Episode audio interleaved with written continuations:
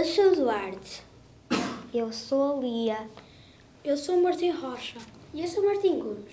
E eu sou a Matilde. E nós todos frequentamos o quarto ano na Escola Básica de Teiros. Hoje nós vamos ler o conto, um conto no livro Fiz das Pernas Coração, de José António Gomes.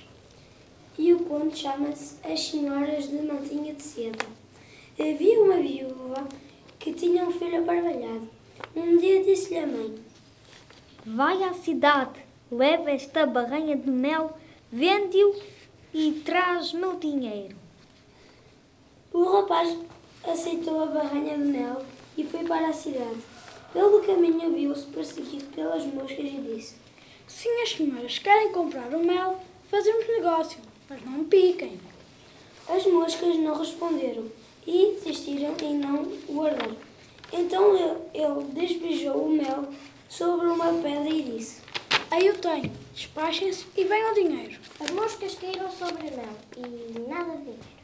Então ele zangou-se e disse que se ia queixar à justiça. Voltando a casa para vestir o seu fato novo e apresentar-se ao juiz, logo que chegou a casa, a mãe pediu-lhe o dinheiro do mel.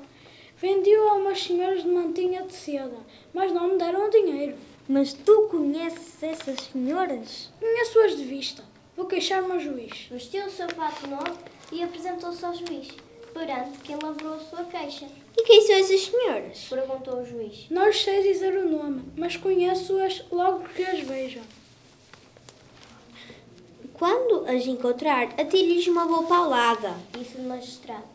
Neste momento, pousou na testa do juiz uma mosca.